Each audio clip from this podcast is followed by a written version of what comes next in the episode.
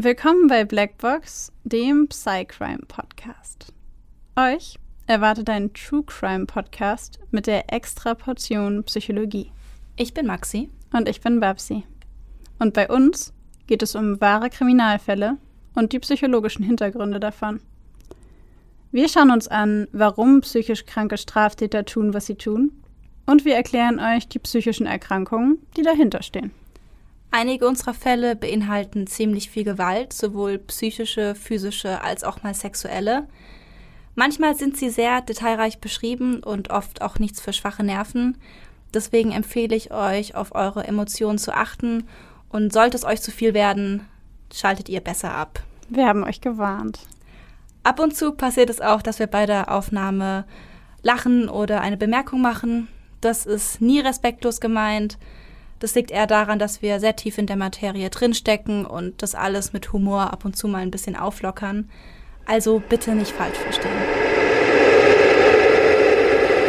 Ich möchte die heutige Folge gerne mit einem altbekannten Maxis Netflix-Tipp starten. Maxis Netflix-Tipp Part hm, 52, 54, 98. Warte, so viele Folgen haben wir noch gar nicht. Nee.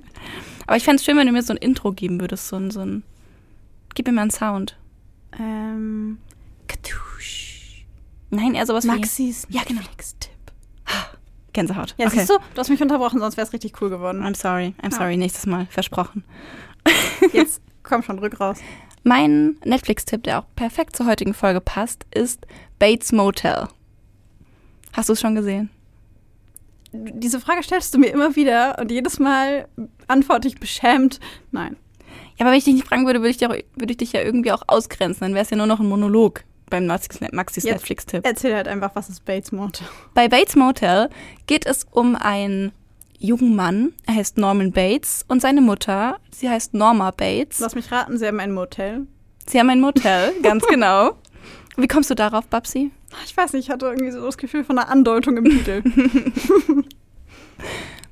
Oh ja, stimmt. Guck mal, den Zusammenhang habe ich gerade gar nicht. Habe ich gerade ganz kurz. Ich Seit dem Moment hatte ich die Verbindung tatsächlich gerade kurz nicht. Wow. Okay. Wow. Auf jeden Fall Norma und Norman, beziehungsweise eigentlich eher Norma, haben dieses Motel irgendwo in den USA, ein bisschen abgelegen. Und Norman und Norma haben eine eher ähm, schwierige Mutter-Sohn-Beziehung. Ich nenne es mal so.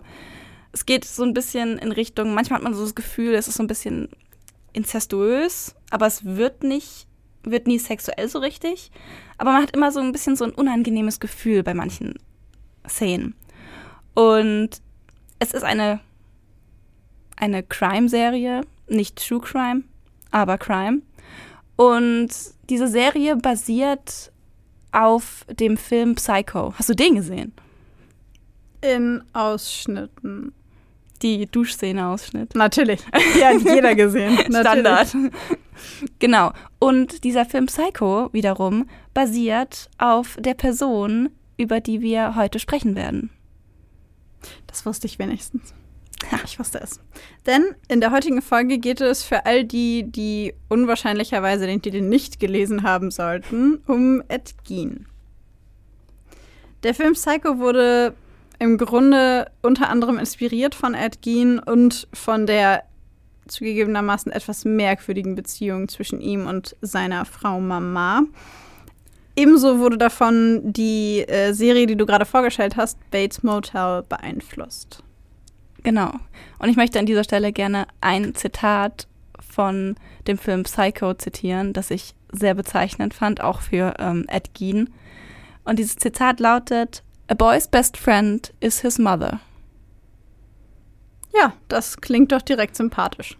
das klingt vor allem direkt, wie es sein sollte. Das klingt irgendwie falsch. Vor allem in diesem, in diesem Kontext. Ja, also allgemein ist das ja wunderbar. So eine wunderbare, stabile Mutter-Sohn-Beziehung. Das ist ja was Schönes, aber Wir wissen halt schon, worauf es heute hinausläuft. es hat so Geschmack einfach. ja.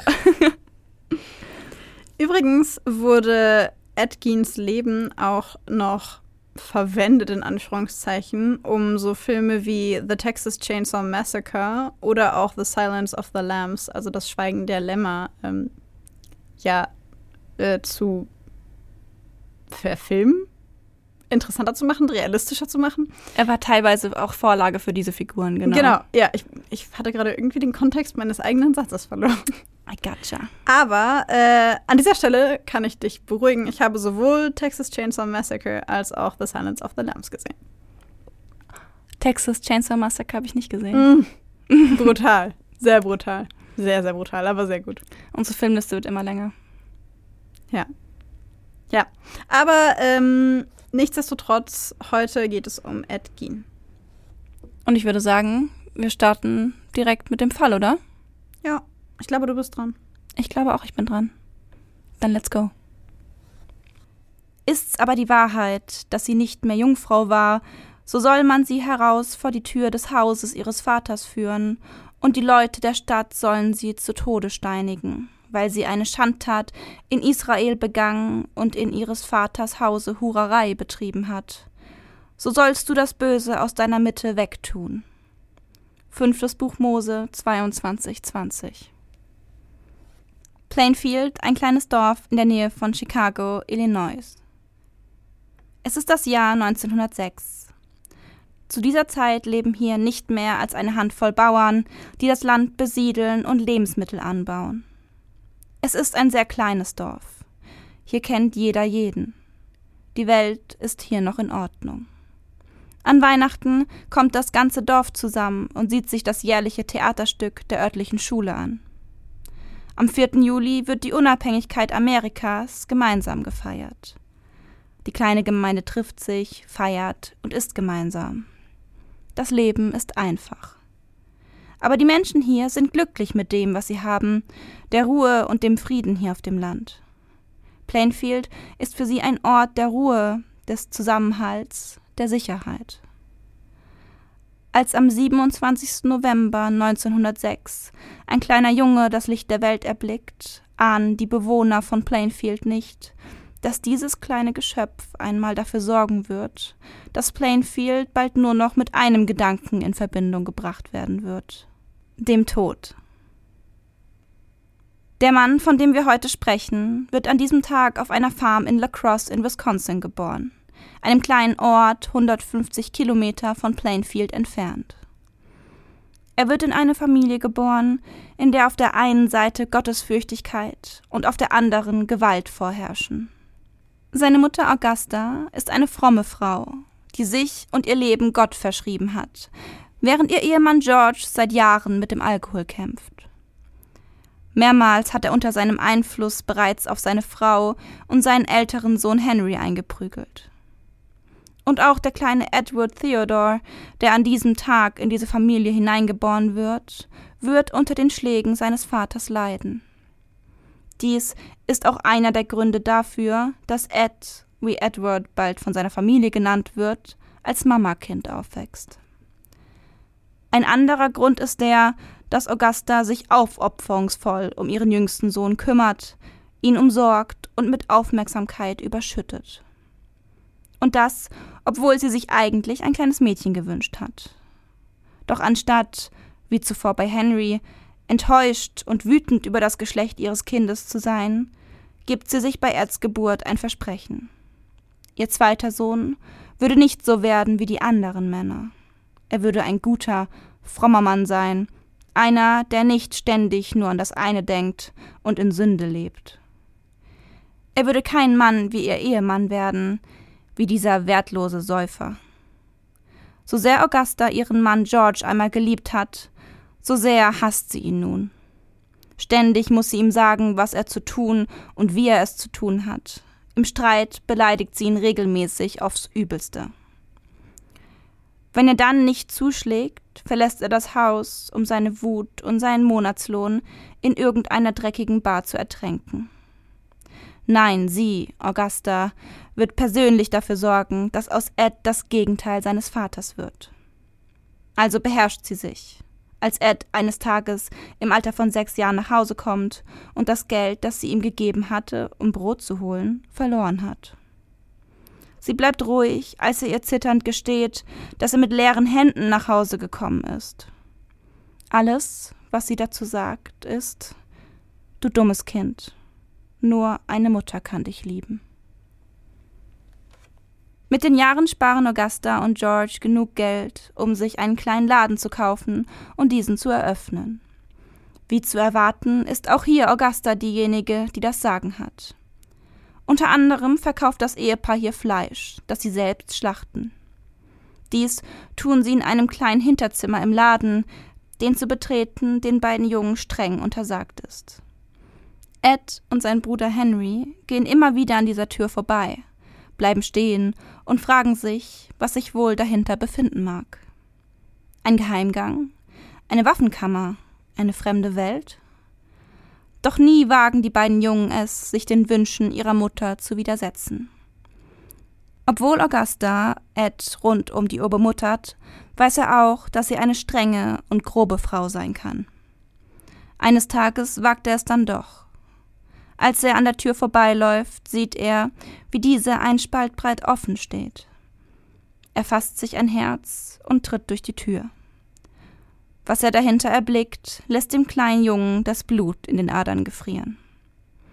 Seine Eltern Augusta und George stehen in der Mitte des Raumes, zwischen ihnen hängt ein riesiger brauner Eber an einem Spieß an der Decke.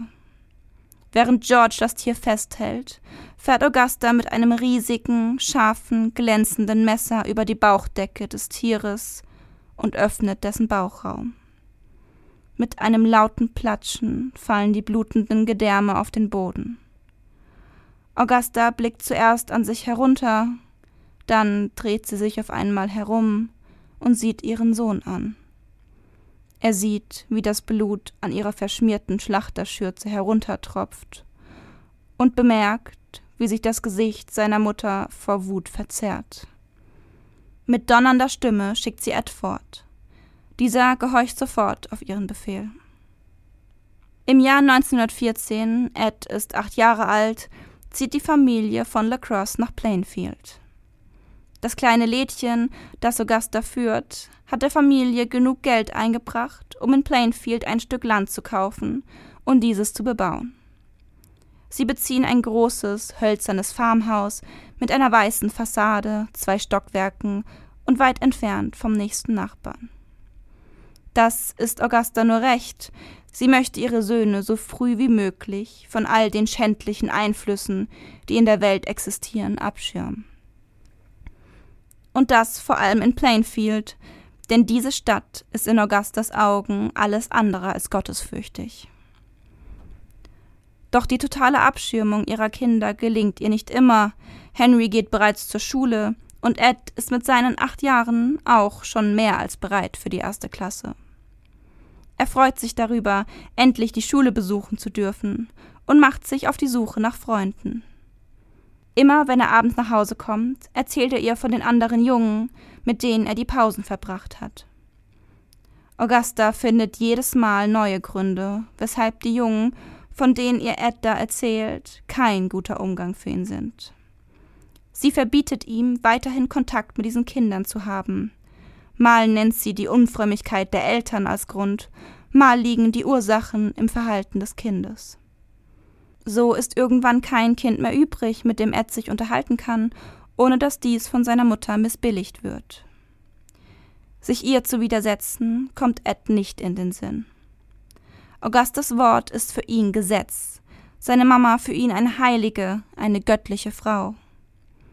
Lieber verbringt er die Schulzeit alleine und isoliert, sieht zu, wie andere Freundschaften schließen und in der Pause Fangen spielen.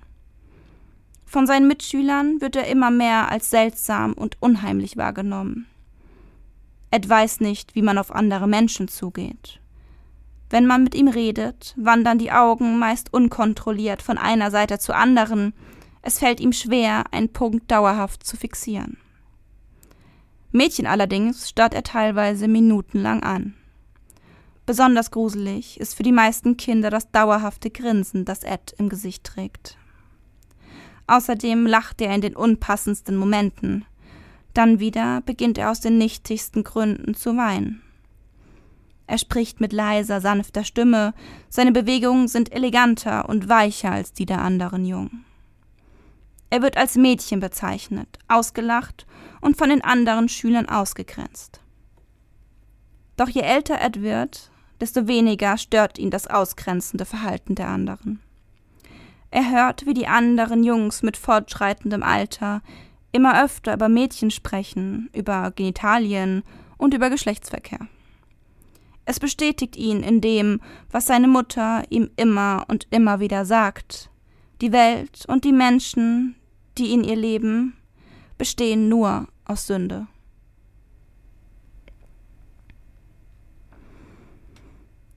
Immer wenn es regnet, kommt Eds Familie zur Ruhe. Dann sitzt Augusta auf der Veranda und liest aus der Bibel vor, während der Regen leise auf dem Boden plätschert. Ed und Henry sitzen dann vor ihr und lauschen der Stimme ihrer Mutter. Augusta lässt die Jungs schwören, nie mit einer Frau intim zu werden. Während Ed dieses Versprechen mit der Absicht, es niemals zu brechen, abgibt, hat der ältere Henry diese vermeintliche Sünde bereits begangen. Dennoch tut er vor seiner Mutter so, als wolle er sein Leben in Enthaltsamkeit verbringen. Irgendwann kommt dann der Tag, an dem Eds und Henrys Vater George mit 66 Jahren an den Folgen seines Alkoholkonsums stirbt. Es ist das Jahr 1940, Ed ist 34 Jahre alt. Der Tod seines Vaters trifft ihn und auch den Rest seiner Familie nicht besonders, hat George die Familie vor allem in den letzten Jahren doch nur tyrannisiert und belastet, indem er nach den körperlichen Angriffen in den letzten Monaten sogar gepflegt werden musste. Henry und Ed sind mittlerweile erwachsene Männer und unterstützen ihre Mutter finanziell, wo sie nur können. Doch man sieht, dass die Familie den ehemaligen Wohlstand nicht hat halten können. Das ehemals so luxuriöse, strahlende Haus hat das strahlende Weiß eingebüßt. Es ist in die Jahre gekommen. Obwohl mittlerweile die Elektrizität erfunden wurde, fließt kein Strom in den Wänden. Ed hat eine Anstellung als Babysitter gefunden, während Henry als Handwerker arbeitet. Er kommt nach seiner Mutter, ist fleißig und durchsetzungsstark. Die beiden Brüder verstehen sich gut, verbringen viel Zeit miteinander. Es gibt nur einen Punkt, in dem die beiden sich nie einig werden. Das Verhältnis zu Mama Augusta. Henry kritisiert immer wieder das Verhalten seiner Mutter, stellt ihre Erziehungsmethoden in Frage und widersetzt sich ihrem Keuschheitsgebot. Für Ed ist das ein Unding, eine Frechheit, dass Henry es wagt, dieser göttlichen Frau zu widersprechen oder ihr Fehlerhaftigkeit zu unterstellen. Am 16. Mai 1944 bricht dann in der Nähe der Farm ein Buschfeuer aus. Ed und Henry machen sich sofort daran, das Feuer zu löschen, verlieren einander jedoch im Chaos. Ed wird später berichten, dass er Henry nach dem Löschen des Feuers suchte, ihn aber nicht finden konnte. Er sucht bei der Polizei nach Hilfe, meldet seinen Bruder als vermisst. Diese organisiert sofort einen Suchtrupp, der gemeinsam mit Ed loszieht. Ed führt die Vermittler zielsicher durch die verbrannten Felder und bleibt dann abrupt vor der auf dem Boden liegenden Leiche seines Bruders stehen. Doch etwas macht die Beamten stutzig. Der Boden, auf dem Henrys Leichnam liegt, ist nicht verbrannt. Auch die Leiche weist keine Verbrennungsverletzungen auf. Stattdessen werden bei Henry Kopfverletzungen gefunden, die als Todesursache vermutet werden. Trotz dieser Widersprüche führt der hinzugerufene Gerichtsmediziner Erstickung als Todesursache an. Henry stirbt im Alter von 43 Jahren und lässt Ed allein mit seiner Mutter Augusta zurück. Ein Jahr nach dem Verlust seines Bruders verliert Ed auch seine geliebte Mutter. Augusta stirbt im Winter 1945 nach zwei Schlaganfällen. Nun lebt Ed alleine auf der Farm. Das Haus ist seit Augustas Tod heruntergekommen und verdreckt. Überall hängen Spinnenweben, Staub wühlt auf, wenn ein Windstoß durchs Fenster hineinweht. Freunde hat er keine. Die Menschen im Ort fühlen sich in seiner Gegenwart noch immer unwohl, oder sie haben Mitleid mit ihm, jetzt, wo er seine ganze Familie verloren hat. Seine leere Freizeit füllt Ed daher mit Büchern und Zeitschriften. Am liebsten liest er Magazine, in denen über wahre Kriminalfälle berichtet wird. Dabei geht es ihm nicht um die Ermittlungsarbeit oder um die Psyche des Täters. Es geht ihm um besonders anschaulich beschriebene, grausame Verbrechen, am liebsten mit abgedruckten Fotos. Mord und Totschlag wird zu seinem absoluten Lieblingsthema, was ihm nicht gerade dabei hilft, Freunde oder eine Partnerin zu finden. Im Gegenteil. Doch dieses seltsame Hobby ist nicht das einzige, was die Dorfbewohner von Plainfield dazu bringt, weiterhin Abstand zu Ed zu nehmen. Er sammelt zusätzlich gekaute Kaugummis in einem Glas, das er auf einer Kommode im Haus platziert hat. Neben diesen Hobbys beschäftigt sich Ed auch ausführlich mit den Kriegsverbrechen der Nazis aus dem Zweiten Weltkrieg und mit Waffen. Zwei Gewehre hat er zu Hause. Sie sind das Einzige, was er regelmäßig säubert. Besonders fasziniert ihn die Geschichte von Ilse Koch, einer Frau, die Menschen in Konzentrationslagern hat hinrichten lassen.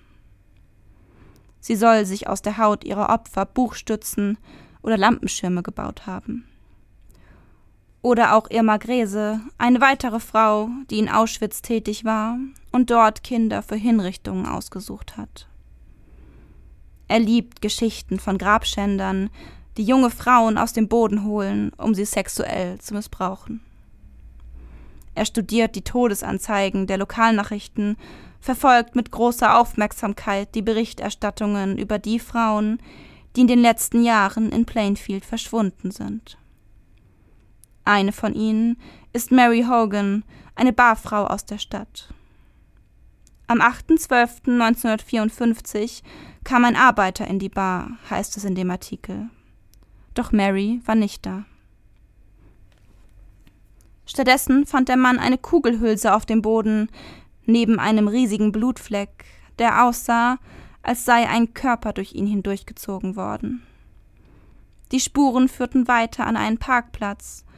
Dort verlor sich die Spur der hundert Kilo schweren Barfrau aus Plainfield. Ed kennt diese Bar, er war oft dort, die Barfrau Mary hat ihn immer an seine Mutter erinnert. Doch nur äußerlich. Innerlich war Mary das Gegenteil von Augusta. Sie war ein Sinnbild für Sünde. Flirtete mit den Männern in der Bar, trank Alkohol mit ihnen, trug weit ausgeschnittene Blusen. Wenn Ed mit Bewohnern aus der Stadt über Mary und ihr Verschwinden redet, sagt er, sie wird nicht vermisst. Sie ist auf meiner Farm. Dann lacht sein Gegenüber nur und dreht sich schnell von diesem seltsamen Zeitgenossen weg. Niemand nimmt Ed ernst. Niemand glaubt, dass seine Aussage wahr sein könnte. Am 16. November 1957 ist Jagdsaison in Plainfield. Zwei Männer wollen Hirsche jagen. Es ist kalt. In den letzten Tagen hat es stark geschneit. Der Boden ist teilweise vereist. Die beiden Männer folgen einem großen Hirsch in ein Waldstück, von dem sie wissen, dass es eigentlich zum Grundstück des seltsamen Vogels Ed gehört. Doch diesen großen Hirsch können sie sich nicht entgehen lassen. Sie erlegen das Tier auf Eds Grund und Boden und versuchen, sich mit der Beute wegzuschleichen, ohne dass Ed sie bemerkt.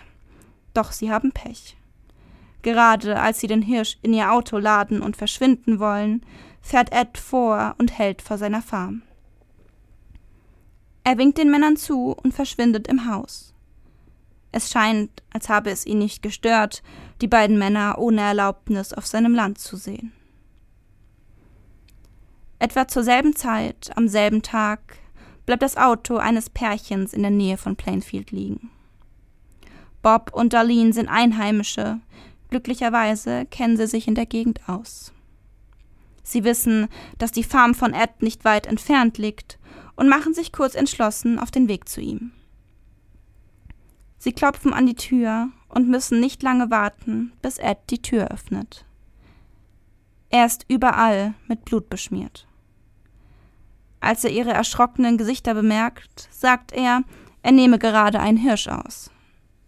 Bereitwillig lässt er das Paar hinein, erlaubt ihnen zu telefonieren und hilft ihnen, ihr Auto wieder auf Vordermann zu bringen.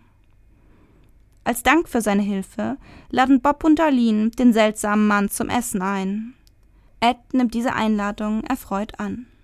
Während des gemeinsamen Essens einige Tage später kommt auch der Schwiegersohn von Bob und Darlene zu Besuch. Er berichtet davon, dass die Polizei eine weitere Frau als vermisst und mit hoher Wahrscheinlichkeit als tot gemeldet hat. Bernice Warden, eine Witwe, die einen kleinen Lebensmittelladen in Plainfield betreibt. Ihr Sohn habe sie nicht angetroffen, was unüblich gewesen sei. Dann habe er die Blutlache auf dem Boden entdeckt. Wie auch bei Mary Hogan zuvor lag ein Projektil auf dem blutverschmierten Boden. Auch hier wurde offensichtlich ein Körper durch das am Boden liegende Blut gezogen. Er ruft sofort die Polizei und äußert seinen erstbesten Verdacht. Dieser fällt auf Ed Gein, diesen seltsamen Typen, der in letzter Zeit immer wieder im Laden zu Besuch war und seiner Mutter immer wieder komische Fragen gestellt hat. So habe er sie zum Beispiel gefragt, ob sie nicht mal mit ihm tanzen gehen oder Rollschuh fahren wolle. Bernice habe immer höflich abgelehnt, doch Ed habe es immer wieder versucht. Die Beamten überprüfen die letzten Rechnungen, die im Laden von Bernice Warden getätigt wurden, und finden auf der allerletzten einen nur zu gut bekannten Namen. Edward Theodore Gein. Als Ed die Erzählungen des Schwiegersohnes von Bob und Darlene hört, macht er sich plötzlich auf den Weg. Er wirkt auf einmal nervös, redet davon, unbedingt nach Hause zu müssen. Doch er kommt nicht weit. Die Polizei fängt ihn ab, ehe er losfahren kann. Sie fragt ihn, wie er den heutigen Tag verbracht habe, und lässt es ihn wieder und wieder erzählen. Schnell fällt auf, die Geschichten des Verdächtigen passen nicht zusammen, jede Version unterscheidet sich von der vorherigen. Dann erwähnt er den Namen der vermissten Frau, Mrs. Walden. Er sei reingelegt worden. Die Polizisten sind verwirrt. Sie haben den Namen und den Grund, warum sie hier sind, noch gar nicht erwähnt. Ed Gein wird vorläufig festgenommen. Während einige Beamten ihn aufs Revier begleiten, fahren die anderen zu seinem Haus. Sie öffnen die Tür, es ist still. Die Luft, die ihnen entgegenschlägt, riecht muffig. Sie knipsen ihre Taschenlampen an und durchsuchen Zimmer für Zimmer.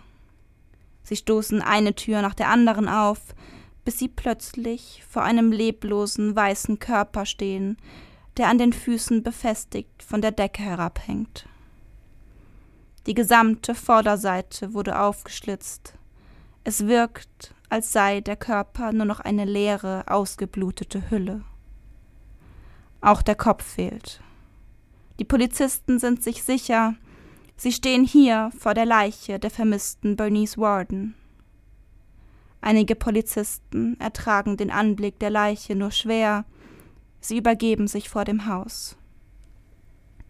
Andere suchen weiter, Sie haben die Befürchtung, dass es noch mehr in diesem Haus gibt, das nicht gefunden werden soll. Die Suche gestaltet sich unangenehmer als zuerst gedacht. Das Haus ist so versifft, dass man sich nur schwer vorstellen kann, dass hier tatsächlich ein Mensch gelebt haben soll. Die Beamten öffnen die Schränke und bestaunen seltsame Suppenschalen, die Ed hier lagert. Als sie sie näher untersuchen, stellen sie fest, dass es sich hier nicht um normale Suppenschalen handelt, sondern um menschliche Schädel. Auch die Stühle sehen seltsam aus, wirken irgendwie sonderbar. Als die Beamten näher treten, machen sie eine schockierende Entdeckung.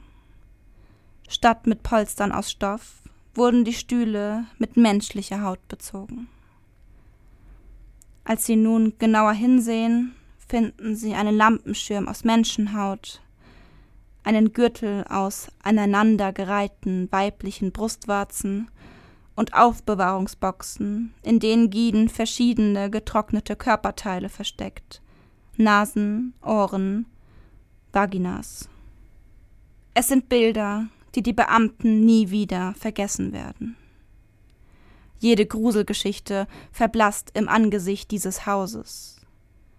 Als die Beamten schließlich überzeugt sind, sie könnten in diesem Haus nichts Schlimmeres mehr finden, machen sie eine weitere schaurige Entdeckung. Sie finden Kleidung. Kleidung gemacht aus Menschenhaut. Hosen, die aus der Haut gemacht wurden, die sich an den Beinen eines Menschen befand. Masken, die aus den Gesichtern von Menschen erstellt wurden. In einer der Masken erkennen sie die Barfrau Mary Hogan. Schließlich stoßen die Beamten auf eine verriegelte Tür. Es ist die einzige verschlossene Tür im ganzen Haus. Sie brechen sie auf und erblicken damit einen Raum, der seit Jahren nicht mehr betreten wurde. In diesem Raum ist es sehr ordentlich, alles hat seinen Platz. Es wirkt, als habe eine ältere Frau hier drin gewohnt. Es ist das Zimmer von Augusta, die einige Jahre zuvor verstorben ist. Ed hat die Tür zu ihrem Zimmer abgeschlossen und es nie wieder betreten. Als die Beamten Geen zu den Taten befragen, gesteht er sofort. Er gibt an, sich nicht mehr genau daran erinnern zu können, wie all das passiert sei. Wisse nicht mehr, wer Benny's Warren getötet hat. Die Erinnerung sei ein bisschen verschwommen, aber er könne sich daran erinnern, dass er sie über den Fußboden schleifte und in den Truck hiefte. Dann habe er sie zu seiner Farm gefahren und sie an den Füßen aufgehängt. Die Situation beschreibt er wie in einem Dämmerschlaf, in dem er sich selbst nicht richtig kontrollieren konnte. Als er sie aufschnitt, fühlte sich das für ihn so an, als hätte er einen Hirsch ausgeweitet. Er kann sich nicht daran erinnern, noch eine andere Person getötet zu haben. Warum wimmelte es dann aber in der Wohnung von menschlichen Körperteilen? Die Beamten dringen weiter auf Gien ein. Dieser gibt zu, Gräber ausgehoben und die Leichen entwendet zu haben. 1947 habe er damit angefangen, nachts auf Friedhöfe zu fahren und Leichenteile aus frischen Gräbern zu holen. Mindestens neunmal muss er Särge aufgebrochen haben. Nachdem er Leichenteile entwendete, richtete er die Gräber wieder und verschwand in der Dunkelheit. Meist habe er die Körper junger Frauen gestohlen. Durch die Anzeigen in den Zeitungen wusste er stets, wer wann und wo begraben wurde aber auch bei diesen Taten gibt Gen an, nicht ganz bei Bewusstsein gewesen zu sein. Schließlich fahren die Beamten gemeinsam mit dem Mann zu seiner Farm. Er will den Polizisten alles zeigen, führt sie zu den Verstecken für Schädel und Körperteile, zeigt ihnen, wo er das Blut von Walden entsorgt hat, nachdem er sie ausbluten ließ. Während er die Polizisten herumführt, antwortet er ihnen auf alle Fragen und checkert sogar mit den Fotografen und Journalisten, die sich mittlerweile am Fundort versammelt haben. Am 21. November 1957 soll dann die Verhandlung beginnen. Ed Gein besteht jedoch darauf, nicht verhandlungsfähig zu sein. Er verbringt ein Jahr in der Nervenheilanstalt, bis er von Experten als verhandlungsfähig eingeschätzt wird. Als der Prozess schließlich durchgeführt wird, wird Gian des Mordes an Bernice Walden für schuldig gesprochen. Auch gesteht er den Mord an der Barfrau Mary. Für diesen wird er jedoch nicht belangt, um Prozesskosten zu sparen. Für den Mord an Bernice Walden soll er lebenslänglich in Haft. Vor der finalen Urteilssprechung soll jedoch auch sein Geisteszustand vor Gericht besprochen werden. Der Sachverständige gibt vor Gericht zu Protokoll, der Angeklagte sei introvertiert, die Persönlichkeit merkwürdig und in sich gekehrt. Er habe paranoide Züge und sei unfähig, Beziehungen einzugehen. Er habe Probleme, Bindungen einzugehen. Er wurde von seinen Mitmenschen benutzt und häufig sei unfair mit ihm umgegangen worden. Geen berichtet von anderen Jobs für Farmer, für die er nicht bezahlt wurde. Auch sagt er, er habe niemals Sex gehabt und habe diese Haltung von seiner Mutter gelernt. Er sagt, wenn eine Frau gut genug sei, um mit ihr Sex zu haben, dann sei sie auch gut genug, um sie zu heiraten. Seine Motivation sei schwer greifbar, aber mehrere Faktoren könnten mitspielen.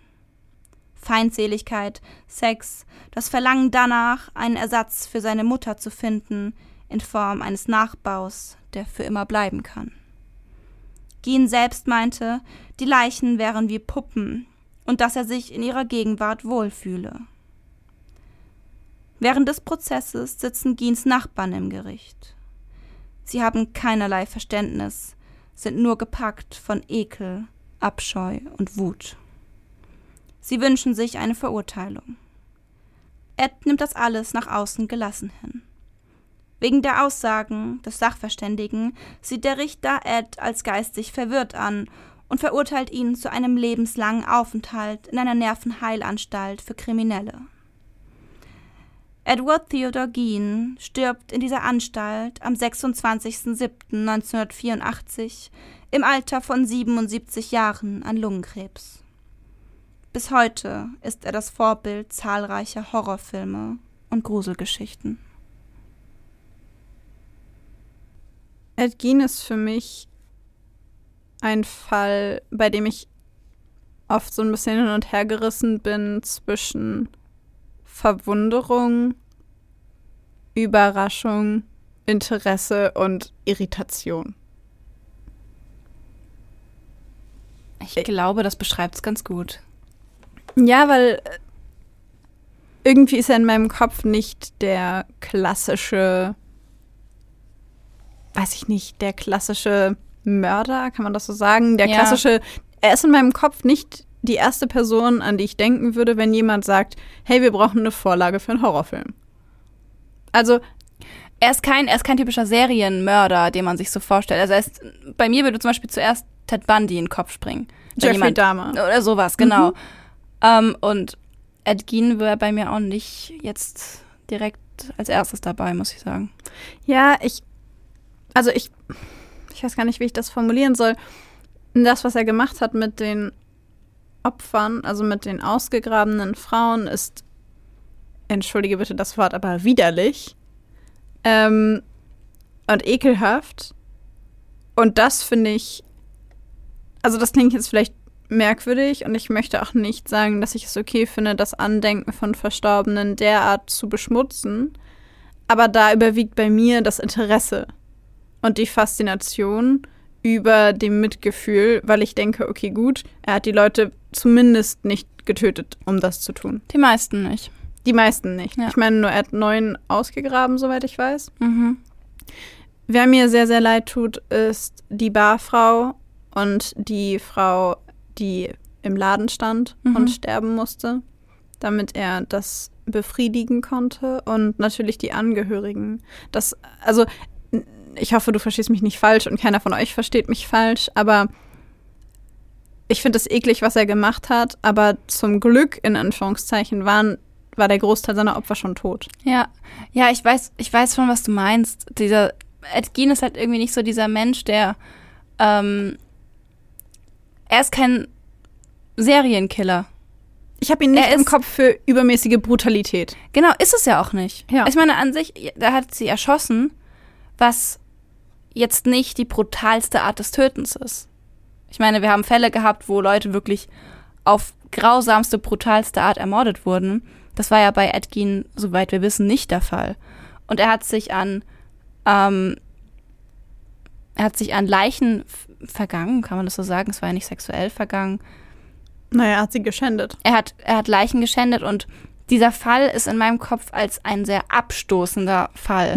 Also weil er einfach alles, was er getan hat, ist einfach auch für mich irgendwie eklig und abstoßend, aber es ist jetzt nicht, ist jetzt nicht jemand, der total viele Tode verursacht hat. Ja, und das ist das, was ich auch meinte. Es ist ähm, schockierend und faszinierend und interessant und irritierend und widerlich.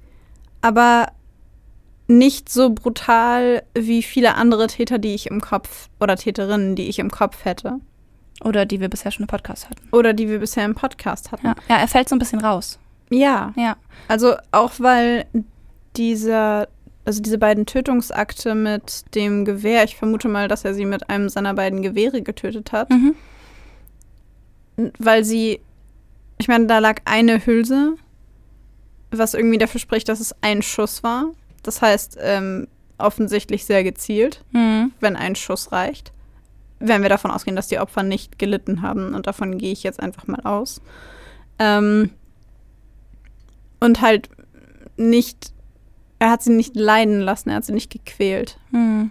Und ähm, das ist in meinem Kopf so ein bisschen schwierig zusammenzukriegen, weil ich denke, okay, es ging ihm offensichtlich nicht um den Akt des Tötens und es ging ihm offensichtlich auch nicht um das Leid des Opfers, sondern es ging ihm darum, damit irgendein Bedürfnis zu befriedigen. Ja, Also nicht mit dem Morden an sich, sondern mit der Leiche. genau. Ich glaube auch, es ging um die Leichen und nicht um das Morden. Ja. Ja. Und damit sind wir eigentlich schon fast in der psychologischen Analyse. ähm, genau, vorweg, bevor wir da jetzt tiefer reingehen, ich merke nämlich gerade, dass wir bei diesem Fall beide äh, total rational gerade sind, was ja nicht immer so der Fall ist. Ja, das stimmt. Heute ist wieder eine rationale Folge. Vielleicht haben wir auch einfach heute einen, in Anführungszeichen, objektiven Tag. Weil eigentlich ist ja nie jemand objektiv. Wir hatten es doch neulich noch Wir drüber. hatten es neulich drüber. Man Ja. kann nie objektiv sein. Man ist immer subjektiv. Ja, Maxi und ich hatten so eine weirde Situation, wo, wo äh, ich Maxi gefragt habe, sag mal, bist du eigentlich eher objektiv oder eher subjektiv? Und Maxi hat mich angeguckt mit so einem klassischen Psychologenblick und hat Folgendes gesagt. Ist man denn je objektiv? Und dann hat sie so eine richtige Mischung aus Sherlock Holmes und Freud-Mine aufgesetzt und dann so den Kopf weggedreht. Und ich saß da und war so, okay, alles klar. Wir sind in der, in der Psychology-Mood, ich verstehe. So richtig Ähm, so ein Mic-Drop. Ja, wirklich. ähm, ja, genau. Aber ähm, zurück zu Edgin. Bevor wir jetzt in die psychologische Analyse tiefer reingehen, ähm, kurz vorweg. Alles, was wir euch vorstellen, alles, was wir euch erzählen, was wir vermuten, sind nur Vermutungen. Wir sind weder der Überzeugung, dass es vollständig ist, noch der Überzeugung, dass es auf jeden Fall stimmt. Und wir, wir wollen hier auch keine Diagnosen oder sowas stellen und das werden wir auch nicht. Also versteht uns da bitte nicht falsch. Ich würde gerne als allererstes über die Beziehung zwischen Mutter und Sohn sprechen. Ja. Schwieriges Ich Thema. wollte auch gerade sagen, schwierig. Schwieriges Thema. Ähm, also ja, ich nehme mal an, dass ungefähr jeder, der gerade zugehört hat, die leise Vermutung hat, dass die beiden möglicherweise eine etwas ungewöhnliche bis vielleicht, man möchte sagen, toxische Beziehung zueinander hatten. Ich glaube, da sind wir uns irgendwie auch ziemlich einig. Auf jeden Fall. Ich weiß nicht, was fandst du das Merkwürdigste an der ganzen Beziehung? Oder wie würdest du sie auch einschätzen? Wie hast du das wahrgenommen? Mm, Sie kam mir vor wie eine sehr kalte Frau. Ähm, sehr distanziert, obwohl sie sich ja viel um ihn gekümmert hat, aber es hat sich irgendwie für mich, äh, was ich so gelesen habe, darüber nicht so angefühlt, als ob sie eine sehr so eine so diese klassische warme Mutter war, die so so richtig viel Liebe und Wärme zu geben hat. So wirkte sie nicht auf mich. Ähm, auch solche Aussagen wie halt, nur eine Mutter kann dich lieben, ist so. so keine Ahnung, vielleicht hat sie es nett gemeint, aber es ist halt einfach nicht nett. So, es ist nicht cool. Nee. Also es ist äh, auf jeden Fall nicht sinnvoll. Nee, und dann halt in Kombi mit dieser, mit dieser total starken Gottesfürchtigkeit und diesem Fokus auf Sünde oder das Vermeiden von Sünde. Ich habe das Gefühl, sie hat ihn dadurch so eingeengt, dass er keinen Raum hatte, sich zu entwickeln. Und ja, dadurch so wurde, wie er eben wurde. Und gleichzeitig hat er sie ja so glorifiziert, dass er gar nicht sehen konnte, wie sehr sie ihn eingesperrt hat. Ich hatte halt das Gefühl, dass sie ihn von Anfang an sehr, sehr abhängig von ihr erzogen hat. Sie hat von Anfang an dafür gesorgt, dass er, ich finde, dieses nur eine Mutter kann dich lieben, schließt aus, dass also logischerweise schließt ja aus, dass jemals jemand anders dich lieben könnte. Ähm, und es bringt ja so eine, so eine Exklusivität, so eine exklusive Beziehung quasi. Ja. Ich kann, nur ich kann dir geben, was du willst, nur ich kann dich lieben, nur ich kann dir ähm, dein Bedürfnis erfüllen, weil wir alle haben ja, ähm, ob jetzt als Kinder oder als Erwachsene, das Bedürfnis nach Anerkennung und Zuwendung und Liebe. Und ich habe halt das Gefühl, dass sie unfassbar egozentrisch war, weil sie ihre Vorstellungen und ihren Frust, den sie vielleicht über ihren Ehemann hatte und diese Abneigung ihrem Ehemann gegenüber übertragen hat und ihre Söhne instrumentalisiert hat, um das wieder auszubügeln in ihrem Kopf und um vielleicht auch um sich von, also um sich von ihrem Ehemann zu distanzieren und zu zeigen, ich bin gar nicht wie du, du bist super widerlich und ein Säufer und was auch immer. Und ich bin nicht wie du und unsere Söhne werden nicht sein wie du. Ähm, und quasi diese Schande in ihren Augen quasi vielleicht wieder gut zu machen, indem sie dafür sorgt, dass ihre Söhne nicht so ist, aber äh, nicht so werden. Aber das ist ja nur ihr eigenes Bedürfnis. Ja. Also, dass sie ihr eigenes Bedürfnis, insbesondere Edward, auf den, wie auf den Leib geschrieben hat, dass er dafür da ist, ihr Bedürfnis zu befriedigen, der Mensch zu sein, den sie haben will und dafür sorgt, indem, indem sie ihn erst abhängig macht von sich und ihn danach unter Druck setzt. Und isoliert. Genau. Und ich finde, diese Beziehung zwischen den beiden hat in meinem Kopf tickt sie so alle möglichen Boxen von einer toxischen Beziehung. Also von diesem Macht-Ohnmacht-Verhältnis, von dem einen, der einem, also von dem einen Partner in dieser zwischenmenschlichen Beziehung, der einem nur Liebe gibt, wenn, und der einen nur lieb hat, wenn, und der die eigenen Bedürfnisse einem zuschreibt und einen beschuldigt, wenn man sie nicht erfüllt. Und die andere Seite, die untergeordneter ist und die abhängiger ist, also quasi die abhängige Seite. Wie so eine toxische, dependente Beziehung zwischen Mutter und Sohn. Ich muss gerade an Ed Kemper denken, über den haben wir auch schon ein Täterprofil gemacht. Ähm, und ich muss sagen, das, was du jetzt so gerade beschreibst, erinnert mich sehr an seinen Fall, wo es ja auch so war mit diesen sehr abhängig. Ich meine, bei ihm war sehr viel Hass gegen seine Mutter noch da, was bei Edgin ja nicht war. Aber diese abhängige Beziehung, dieses Toxische, war bei ihm und seiner Mutter ja auch da. Ja. Ja, und ich, stimmt. Ich glaube, dass, was die beiden so sehr unterschieden hat, ist, dass Augusta ihrem Sohn diese Liebe und Aufmerksamkeit vermeintlich hm. gegeben hat ähm, und ihn quasi äh, immer bei sich, also an ihn an sich rangezogen hat, quasi, um sicher zu sein, dass er immer bei ihr ist und nie aus ihrem Dunstkreis, aus ihrem, aus ihren Fängen, aus ihrem Einfluss rauskommt. Und das quasi von Anfang an schon zu machen, schon als kleines Kind dafür zu sorgen, dass du keine Freunde hast, damit du nicht von jemandem anders auf die Idee kommen könntest, dass das, was ich mit dir mache, vielleicht gar nicht in Ordnung ist. Ja. Also ich finde das äh, krass. Ich finde das krass und ich frage mich ähm, ernsthaft, was im Kopf dieser Frau vorgegangen sein muss, damit man, also damit sie so weit geht mit ihrem Sohn. Ja, gut, das kann man sich ja bei vielen unserer letzten Folgen auch denken, bei den, also natürlich denkt man sich das immer zuallererst bei den Tätern, über die wir reden, und dann verlagert sich das oft so auf die Eltern, Mütter oder Väter ähm, wo man sich dann denkt, okay, was ging da ab? Und wahrscheinlich, wenn man dann noch mal auf die Kinder gucken würde und der ihre Eltern angucken würde, wird sich dieser Rattenschwanz wahrscheinlich Generationen ja. zurückziehen. Ja. Was ich sehr, sehr interessant finde, ist, dass sein Bruder ja gar nicht so geworden ist. Ja. Vielleicht, weil der Bruder ein bisschen mehr von ihren Wesenszügen mitbekommen hat. Es wurde ja beschrieben, dass Henry eher durchsetzungsstark und willensstark war, so wie seine Mutter. Und ich kann mir vorstellen, dass er sich dadurch leichter damit getan hat, sein eigenes, sich sein eigenes Bild zu machen, zusätzlich dazu, dass er ja auch älter war. Er war älter, er war schon in der Schule, als sie nach Plainfield gezogen sind. Das heißt, er war schon eine Weile, ohne dass die Mutter ihn so krass beeinflusst hat. Und er war nicht das Kind, was von Augusta so krass in den Fokus genommen wurde.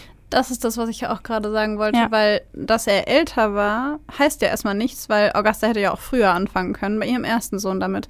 Aber wir haben ja rausgefunden, dass sie bei ihrem ersten Sohn einfach nur frustriert und sauer war, dass es kein Mädchen geworden ist. Und beim zweiten Sohn dann gesagt hat, okay, gut, ähm, ich bin nicht sauer, ich bin nicht böse, aber ich sorge dafür, dass du ein frommer, guter Mann wirst und ihn dann in dieses Korsett gesperrt hat, in dem er drin bleiben musste. Ja. Genau, und ich glaube, dass Henry das deswegen eben nicht mitbekommen hat.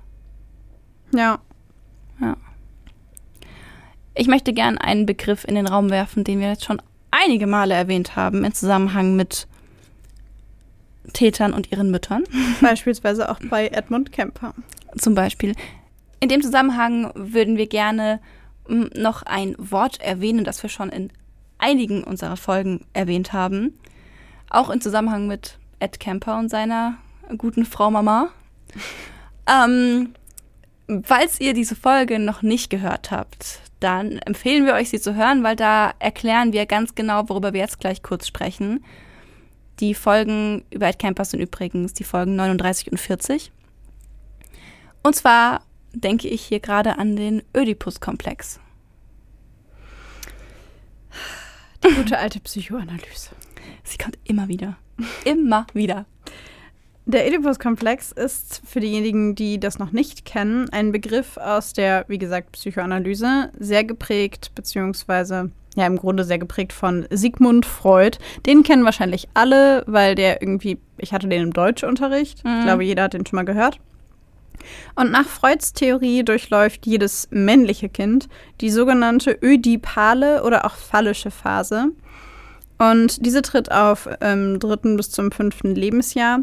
Und in dieser Phase fühlt sich das männliche Kind zu seiner Mutter hingezogen und sieht den Vater als größten Konkurrenten an. Und die ödipale Phase wird nach Freud überwunden, indem das Kind aufhört, seinen Vater als Konkurrenten zu sehen, die Inzestwünsche gegenüber seiner Mutter aufgibt und anfängt, sich mit dem Vater zu identifizieren und ihn als Vorbild zu betrachten. Und den Oedipus-Komplex schneiden wir zugegebenermaßen häufiger an, einfach weil er in vielen Situationen so herrlich viel Sinn ergibt, obwohl viele von Freuds, ja, eigentlich viele von Freuds äh, Annahmen bereits, ähm, In, Kritik stehen. ja, ne, das diplomatisch formuliert, sie werden kritisiert, um nicht zu sagen, viele davon sind mittlerweile gelten als ungültig, aber genau. Aber es passt so gut. ja, und an dieser Stelle kann man dann zum Beispiel darüber nachdenken, bei, ähm, bei Ed Gein, dass er bei seinem Vater ja weniger ein Vorbild vorgefunden hat, sondern alles vorgefunden hat, das seine Mutter hasst. Was in ihm im Grunde ja eine Art Konflikt, kann man zumindest vermuten, eine, Konf eine Art von Konflikt hervorgerufen hat, bei dem er sich entscheiden musste, ähm, bleibe ich auf der Seite meiner Mutter und lehne das auch ab oder sehe ich meinen Vater als Vorbild an? Und den Vater als Vorbild zu sehen, der von der Mutter, die man sehr liebt, abgelehnt wird, ist natürlich eine sehr schwierige Situation. Und von daher könnte man vermuten, dass Gesetz den äh, Gesetz der Theorie, dass diese Freudsche Psychoanalysengeschichte stimmt, dass Edgin nicht in der Lage war, diesen ödipalen Konflikt bzw. die ödipale Phase für sich selbst effektiv zu überwinden, sondern seine Inzuchtgedanken, Inzuchtwünsche und auch seine, also seine Nähe und diese Nähe zu seiner Mutter weiter aufrechterhalten hat und das äh, ja bis zum Ende des Lebens seiner Mutter und höchstwahrscheinlich auch danach nicht überwunden hat. Was auch total gut zum Fall von Ed Gein passt, ist ähm, die Tatsache, dass Freud die Nichtüberwindung des ödipalen Konflikts verbunden hat mit der Entstehung von Neurosen oder wie es damals noch hieß, Perversionen. An dieser Stelle möchte ich kurz anmerken, dass ich das Wort Perversion an dieser Stelle sehr ungeeignet finde. Entschuldigung. Voll. Das musste jetzt mal kurz. Aber damals, wie gesagt, damals wurde es noch genannt. Ja. Ich meine auch, Perversion wurde auch aus dem, wie heißt's? Das Wort wurde auch aus dem Gesetzesbuch rausgestrichen. Das hoffe ich. Weil doch. das auch mit drin war bei, bei den 2021. Naja, gut, aber es steht ja auch bis heute noch äh, Schwachsinn. Ja, ja, da im, müssen wir gar nicht äh, drüber sprechen. Also, ne, aber na gut. Aber ich meine, dieses Wort ist mittlerweile raus, soweit ich weiß. Und das ist schon mal gut. Ja, also das ist jedenfalls unsere Vermutung, ähm, nur so als kleines Gadget aus der Psychoanalyse.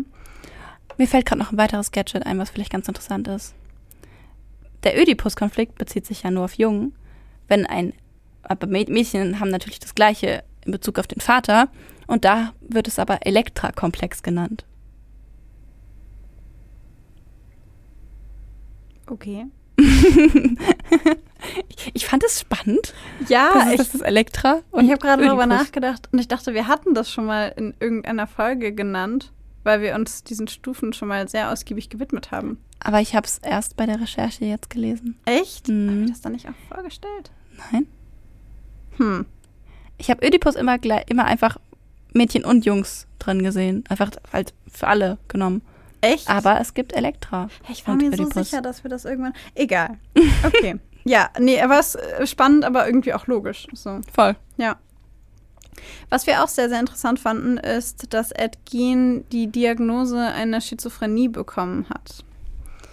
Das war in erster Linie darauf basierend, dass er zum einen diese paranoiden Züge hatte und zum anderen darauf, dass er während der Taten sich selbst ja auch beschrieben hat als wie in so einem ja, Dämmerschlaf, als wäre er nicht ganz da, als könnte er das nicht ganz kontrollieren und wäre irgendwie nicht ganz anwesend.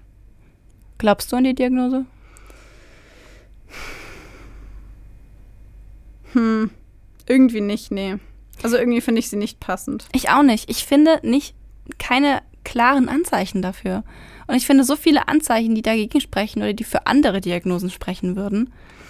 Also ganz kurz, wenn ihr euch fragt, was genau ist Schizophrenie, dann guckt gerne mal in unsere allererste Folge rein. Da haben wir uns diesem Thema sehr ausgiebig gewidmet.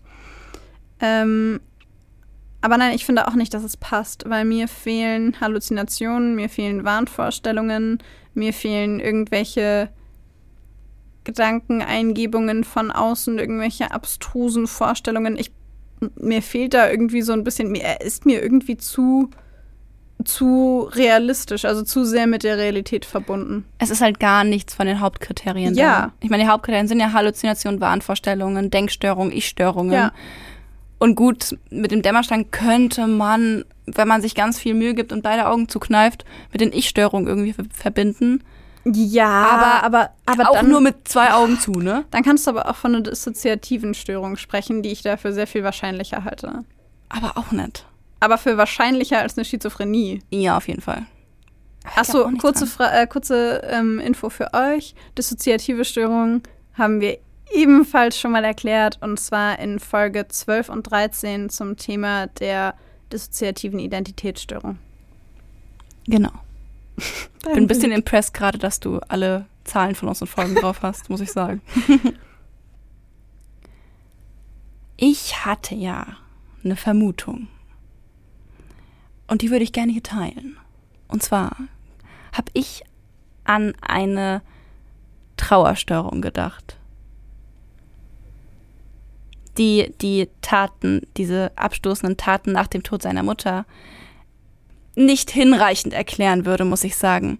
Das Ding ist bei Ed bei der ganzen Recherche, muss ich sagen, dass ich keinen Erklärungsansatz gefunden habe, der dieses ganze Phänomen Ed komplett allumfassend erklären kann oder darstellt. Und ich muss sagen, das war immer wieder ein unbefriedigender Moment für mich. Aber die Trauerstörung war was, was ich dann unter anderem bei Ed Gein eventuell sehen konnte. Nochmal kurz zur Hintergrundlektüre. Die anhaltende Trauerstörung ist gekennzeichnet durch eine abnorme und anhaltende Sehnsucht nach Beschäftigung mit dem Ver- Verstorbenen. Und ähm, diese Störung ist häufig begleitet von Wut und Schuldgefühlen und Schwierigkeiten, diesen Verlust zu akzeptieren. Also die Person ist dann im Grunde oder wird dann im Grunde unfähiger, als sie es vorher war, sich in soziale und andere Aktivitäten einzufügen, im Grunde das normale Leben weiterzuführen und über den Verlust dieser Person hinwegzukommen. Und zwar ungewöhnlich lang. Also wir reden nicht von klassischer Trauer, sondern von einem längeren Zeitraum. Genau, und vor allem von einer Art von Intensität von Trauer, die wirklich eine normale Trauerreaktion um, um weites übersteigt. Also ich meine, man kann ja nicht immer ganz genau sagen, was ist jetzt noch normal, zu, also welche Zeit ist normal zu trauern und was ist normal. Ähm, bei der Trauerfolgesteuerung ist halt wirklich deutliche Abweichungen und deutliche Einschränkungen im Leben der Person, dann, wenn andere Personen es eben nicht mehr haben. Für den Fall, dass ihr trauert, noch trauern werdet oder getrauert habt oder jemanden kennt, der trauert, bitte diagnostiziert keine anhaltende Trauerstörung bei Leuten, die zwei oder drei Wochen sehr, sehr traurig sind. Also auch länger. Wirklich, oder auch, ja, Ja. oder auch zwei Monate oder drei Monate sehr traurig sind. Ähm, das, also im Zweifelsfall, wenn die Person darunter leidet, dann versucht irgendwie ihr zu helfen und wenn ihr das Gefühl habt, es wird nicht besser, dann kann man mal vorsichtig ansprechen, ob die Person sich Hilfe von jemand anderem sucht, aber bitte diagnostiziert sowas nicht irgendwie selbstständig, weil ich finde, das ist wieder so eine Erkrankung, bei der man sehr schnell damit ist zu sagen, oh, ich glaube, das ist eine anhaltende Trauerstörung. Ja, total. Was wir jetzt ja gerade auch machen. Ja. Also bei Edgin. Aber Edgin, wie, wie kommst du darauf? Ich kam darauf, weil ich mich tatsächlich gefragt habe, also erstmal war ich mir sicher, dass der Tod von seiner Mutter für ihn ein ganz einschneidendes Erlebnis war. Und ich habe mich gefragt, ja, ich habe mich wirklich gefragt, wie lange hat er denn getraut oder wie hat er getraut, weil ich darüber nicht viel gefunden habe. Stattdessen hat man diese ganzen seltsamen Verhaltensweisen gefunden. Dieses ähm, ihren Raum abschließen und ihn nicht mehr betreten, aber ihn so lassen, wie er ist, was an sich nicht unnormal ist. Das machen tatsächlich viele Menschen, den, den Raum des geliebten, der geliebten Person so lassen und abschließen und einfach wie so, ein, wie so eine Erinnerung zu behalten.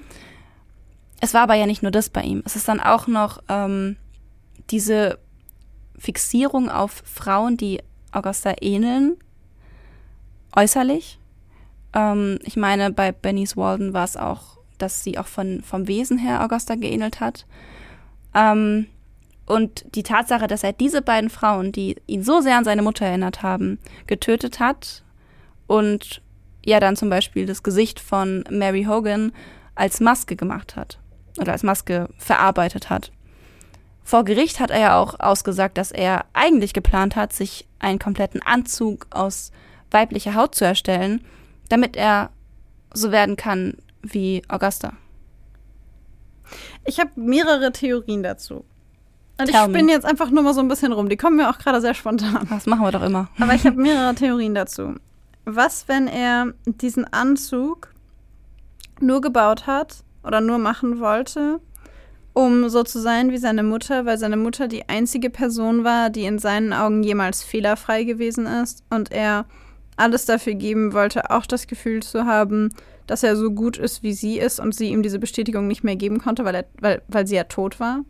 Und er die Bestätigung, ein guter Junge oder ein guter Mann zu sein, unbedingt aber die ganze Zeit weiter brauchte. Und die Coping-Strategie, die er sich gesucht hat, war, wenn sie mir nicht mehr sagen kann, dass ich der beste Mann bin und ich von ihr nicht wiedergespiegelt bekommen kann, dass ich ähm, großartig bin, wie ich bin, weil ich keusch bin und bibeltreu und alles, was sie so an Vorgaben hatte, dann sorge ich dafür, dass ich von außen so aussehe wie sie, damit mir das die Bestätigung geben kann, dass ich so gut bin, wie sie mir früher immer gesagt hat.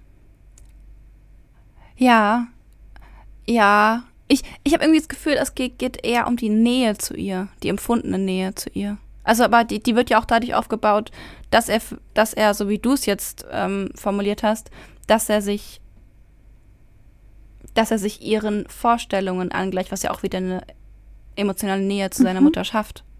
Mhm. Also irgendwie dreht sich halt alles darum, sie nicht loslassen zu können. Die Frage, die sich mir irgendwie stellt, auf die ich nicht so eine richtige Antwort habe, nur so ein paar Gedanken, aber es würde mich interessieren, was du dazu denkst. Warum hat er nicht seine eigene Mutter ausgegraben? Ich glaube, weil er zu viel Respekt hatte. Das heißt, er hat. Aber es gibt ja, es gibt ja Täter, die machen das. Es gibt ja Täter, die graben Leute wieder aus. Ja, aber ist in der Bibel nicht auch Grabschändung eine Sünde? Ist es nicht auch in der Bibel verpönt, Gräber auszuheben oder Menschen, die schon tot sind und begraben sind, wieder rauszuholen? Aber das hat ihn bei den anderen Leuten ja auch nicht gestört. ja, aber seine Mutter war für ihn was Göttliches. Seine Mutter war für ihn eine Heilige. Du kannst, ja, du kannst nicht das Grab von einer Heiligen. Aber was für mich dagegen sprechen würde, ist, dass die Frauen, die er ausgegraben hat, alle sehr jung waren. Und ich mich dann frage, warum hat er das nicht, also was haben die Leichenteile von jungen Frauen, die seiner Mutter nicht ähnlich waren, ihm gegeben, was seine Mutter ihm nicht mehr geben konnte, nachdem sie weg war? Ich habe eine neue Theorie. Ich versuche sie kurz zu halten. Seine Mutter, als sie gelebt hat, hat sie ihm immer gesagt, Frauen sind tabu, Frauen sind Sünde, du darfst nie was mit einer Frau anfangen. Und Ed ist aber natürlich, war irgendwann ein junger Mann, war jugendlich, irgendwann hat sich die Sexualität entwickelt und irgendwann kommen Gefühle. Er war ja, also soweit ich weiß, war er heterosexuell, kommen Gefühle, dass er eben interessiert ist an jungen Mädels und er konnte es nicht ausleben, weil er eben durch seine Mutter daran gehindert wurde. Und ich glaube, dass er das nicht getan hat aus Respekt vor Augusta und sobald sie aber tot war, ist diese Kontrollinstanz nicht mehr da. Und er respektiert sie trotzdem noch zu sehr, um tatsächlich sexuell mit Frauen aktiv zu werden. Und er war ja, soweit ich weiß, er hat sich nie sexuell an diesen Leichen vergangen. Aber trotzdem hat er dann diesen Kontakt gesucht und vielleicht war die Hemmschwelle zu hoch, um, und auch vielleicht war es für ihn einfach zu schwer, weil er sozial nicht kompetent genug war, diesen Kontakt zu lebenden jungen Frauen zu suchen und stattdessen auch kombiniert mit seiner Vorliebe für den Tod und für Morbides dass er dann eben sich eher auf nicht lebende Frauen fokussiert hat. Da würde ich gerne anschließen. Wenn er das gemacht hat, vielleicht war er, also war die Art und Weise, Kleidung daraus zu machen, weil Kleidung ist ja sehr, sehr nah an einem selbst. Ja. Vielleicht war Kleidung die einzige Möglichkeit, diesen Frauen so nah zu sein. Und vielleicht waren es junge Frauen, weil er gehofft hat, also wir wissen ja nicht, wie jung sie waren, aber vielleicht waren sie so jung, dass sie noch unverheiratet waren und er gehofft hat, dass sie jungfräulich sind, damit oh. er sich auch nicht beschmutzt, in Anführungszeichen, wenn er ihre Kleidung trägt. Und er würde sie aber nie, sich nie an ihnen vergehen, weil das eine Schande in den Augen seiner Mutter wäre. Also macht er Kleidung aus ihnen, um ihnen so nah zu sein, wie es überhaupt nur geht. Das ist eine richtig gute. Also ich, ich finde, irgendwas macht gerade Sinn in meinem Kopf. Oder? Ich will gerade nochmal sagen, dass es hier keine Ferndiagnosen sind. Und dass wir kein, äh, kein, kein Gewehr auf irgendwelche Richtigkeit oder Korrektheit haben. Nein, ehrlich gesagt. Aber, ehrlich gesagt sitzen wir hier gerade und hatten so eine komplette Liste an Notizen, Sachen, die wir irgendwie sagen wollten und Theorien und haben beide diese Listen zur Seite gelegt und sind gerade so völlig dabei, so, hm, was könnte man noch irgendwie, weil uns so ganz andere Theorien gekommen sind, als sie uns gekommen sind, als wir es vorbereitet haben. Das ist aber irgendwie oft so, ne? Im Gespräch kommt das irgendwie. Ja. Und ich finde, ich finde es irgendwie gerade richtig logisch, weil es auch irgendwie dazu passen würde, weil ich mir die ganze Zeit gedacht habe, kann es was Sexuelles gewesen sein, aber auch gleichzeitig nicht sexuell? Mhm. Also eine Art von Befriedigung, die er aber nicht im Sexuellen gefunden hat, weil ihm das ja verboten war, mhm. sondern diese Befriedigung hat er dann vielleicht durch diese Nähe einfach gefunden. Und dass es irgendwie in Richtung sexuellem ging, aber eben nicht in dieses Sexuelle, was wir als sexuell definieren. Weißt du, macht das Sinn? Ja, also wie so eine Art Ersatzbefriedigung. Ja. Vielleicht hat er durch, die, durch diese Taten nicht in erster Linie Nähe gesucht, sondern sich geflüchtet in etwas, das er schon immer gesucht hat. Also sich quasi endlich in der Lage gefühlt, etwas auszuleben, das er schon früher ausleben wollte. Weil er hat sich ja auch ein, also du hast ja vorhin gesagt, er wollte sich einen Anzug machen aus Frauenkleidung. Und die Frage, die sich mir stellt, ist, wurden diese Taten ausgelöst durch den Tod seiner Mutter, weil sie gestorben ist und sie ihn nicht mehr blockieren konnte?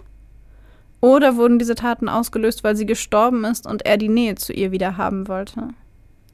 Das sind gute Fragen, die wir, glaube ich, leider nicht abschließend beantworten können. Aber ich finde es auch auffällig, dass er ähm, also die Mutter war ja eine Kontrollinstanz. Und es, ich finde es auffällig, dass er, solange sie gelebt hat, nie was passiert ist. Also irgendwie kriminelle Richtungen. Mhm.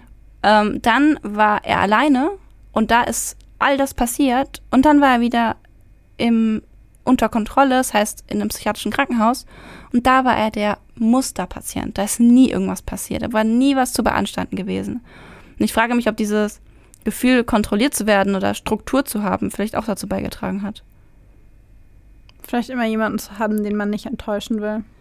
Ja, das ist so ein, das ist so ein ganz, ich meine, es ist ja oft so, dass bei psychischen Störungen der Faktor Struktur im Leben total ein ganz großer Schutzfaktor ist. Ja.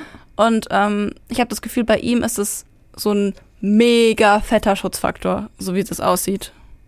Naja, aber ich finde, man kann eine psychische Erkrankung auf unterschiedliche Arten und Weisen ausleben. Und nicht jeder, der eine psychische Erkrankung hat und beziehungsunfähig ist oder Schwierigkeiten mit Beziehungen hat, fällt bei mangelnder Struktur in die Angewohnheit, Gräber auszuheben und Frauen Brustwarzen rauszuschneiden und daraus Gürtel zu machen. Natürlich nicht, aber ich glaube, bei ihm, meine? spezifisch bei ihm, war das, glaube ich, ein großer Faktor. Was aber bedeuten würde, dass er diese Bedürfnisse und diese Fantasien schon früher hatte. Ja. Oder nein? Ich weiß Vielleicht? es nicht. Ich weiß Vielleicht. es auch nicht. Wir werden es nie ganz wissen.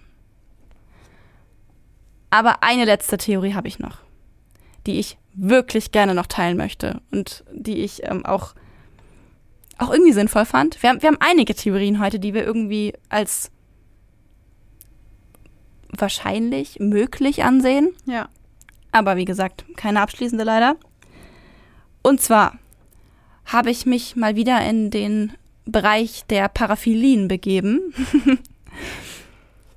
Für die, die es nicht wissen, das sind ähm, Störungen der Sexualpräferenz. Wobei man dazu sagen muss, dass es nur eine, Sexual eine Störung der Sexualpräferenz ist, wenn die sexuelle Neigung oder die sexuellen Bedürfnisse mit persönlichem Leidensdruck einhergehen. Solltet ihr mehr über das Thema Paraphilien erfahren wollen, hört euch gerne Folge 7 an. Die Paraphilie, über die ich heute gerne nochmal sprechen möchte, ist der fetischistische Transvestitismus. Kannst du dich noch dran erinnern, was das ist? Ja, ja, ich finde es äh, gewagt. Gewagt, Gewagt, aber, aber naheliegend. sehr spannend, finde ich Mhm, auch. Der fetischistische Transvestitismus ist eine Form des sexuellen Fetischismus und er beschreibt das Bedürfnis, in Ed Fall, eines Mannes, Frauenkleider zu tragen, ohne dass er das Bedürfnis hat, eine Frau zu sein, sondern einfach nur weibliche Bekleidung zu tragen, um sich dadurch, um dadurch sexuell erregt zu werden und sexuell befri sexuelle Befriedigung zu finden. Und es ist natürlich weit hergeholt, aber Ed wenn wir davon sprechen, dass es vielleicht eine Art der sexuellen Befriedigung bei ihm war, ist es ja, war das in meinem Kopf wie eine ganz extreme Form von sich weibliche Attribute anlegen. Ja, im, im, im wahrsten Sinne des Wortes. Ja, im wahrsten Sinne des Wortes. Ähm, also ich finde, was dafür sprechen würde, ist, dass er selbst ja gesagt hat, dass er sich als Kind oft vorgestellt hat, wie es wäre, eine Frau zu sein und weibliche Genitalien zu haben. Und dass er möglicherweise diese Faszination schon irgendwie immer gehabt hat, aber seine Mutter halt dazu, also dafür gesorgt hat, dass er sie sexuell nicht ausleben kann. Also es gibt ja diese eine Situation, von der er auch erzählt, als er zwölf ist, ähm, erwischt seine Mutter ihn masturbierend in der Badewanne und um ihn zu bestrafen, packt sie ihn zwischen den Beinen und quetscht seine Genitalien richtig doll mit den Händen zu und äh, nennt seine Genitalien dabei den Fluch der Männer. Und die Frage, die sich mir die ganze Zeit stellt, und auch bei dem fetischistischen Transvestitismus wieder, ist es sexuelle Erregung? Oder also die erst nach dem Tod seiner Mutter ausgelebt wird, die schon immer da war? Oder ist sie massiv geprägt durch das Frauenbild, das seine Mutter ihm zeigt, die mächtig ist und viel Macht und Kraft hat und Dinge tun kann und er selber fühlt sich vielleicht gar nicht mächtig und versucht wieder mächtiger zu werden und damit in diese Frauenrolle reinzukommen. Ja. Das heißt, das Bedürfnis, eine Frau zu sein, wird erst ausgelöst, nachdem seine Mutter weg ist, weil er dann wieder irgendwie das Gefühl von Stärke braucht und Kontrolle und zieht sich deswegen diesen Anzug an, weil er das damit assoziiert oder will diesen Anzug deswegen machen, weil er das damit assoziiert. Ich könnte mir halt vorstellen, dass seine Mutter dadurch, dass sie die männlichen Attribute alle so schlecht gemacht hat, ihm das Gefühl gegeben hat, dass weibliche Attribute möglicherweise mit Kontrolle zusammenhängen und mit Macht haben und so weiter und so fort, weil sie hatte Macht und sie war eine Frau. Und ich finde es sehr auffällig, dass er Brustwarzen zum Beispiel genommen hat als weibliche Attribute. Ich meine, klar, Männer haben auch Brustwarzen, aber Brüste werden bei Frauen ja eher oder Brustwarzen eher als weiblich gesehen. Und ich könnte mir vorstellen, dass er diese Kleidung und auch diese expliziten Dinge erschaffen hat, weil er davon ausgegangen ist, dass wenn er mehr Weiblichkeit in sein Leben bringt, und das ist jetzt sehr schwierig formuliert, ich weiß, aber dass er dann vielleicht auch wieder mehr Kontrolle bekommt, nachdem seine Mutter nicht mehr da war. Vielleicht auch, wenn du diesen Aspekt bringst, dass die, diese Weiblichkeit ihm seine Mutter näher gebracht hat oder ihn seiner Mutter näher gebracht hat oder ihm dieses Gefühl von Macht gegeben hat, die seine Mutter ja für ihn hatte. Ist es nicht auch möglich, dass er dadurch, dass er sich mit diesen, in Anführungszeichen, weiblichen Attributen dadurch eben mehr in Richtung Frau sein bewegen wollte, weil seine Mutter ja auch ganz deutlich kommuniziert hat, dass sie eigentlich ein Mädchen wollte und er vielleicht das Gefühl hatte, sie zu enttäuschen, dadurch, dass er ein Mann ist. Finde ich eine gute Theorie, aber ich stelle mir die Frage, warum erst nach ihrem Tod? Warum nicht, während sie schon gelebt hat? Ja ich, ich glaube, wir bleiben einfach quasi mit der Frage zurück, war der Tod seiner Mutter der Moment, in dem er es ausleben konnte, was er all die Jahre versteckt hat? Oder war der Tod seiner Mutter der Moment, in dem er in dieses Verhalten reingerutscht ist, weil sie nicht mehr da war? Genau, so formuliert, ja, war der Tod seiner Mutter wie so ein Befreiungsschlag? Oder war es der Auslöser? Genau. Und ich glaube, die Frage werden wir abschließend nicht beantworten können. Das finde ich sehr schade. Aber ja, so ist es manchmal. Vor allem bei uns.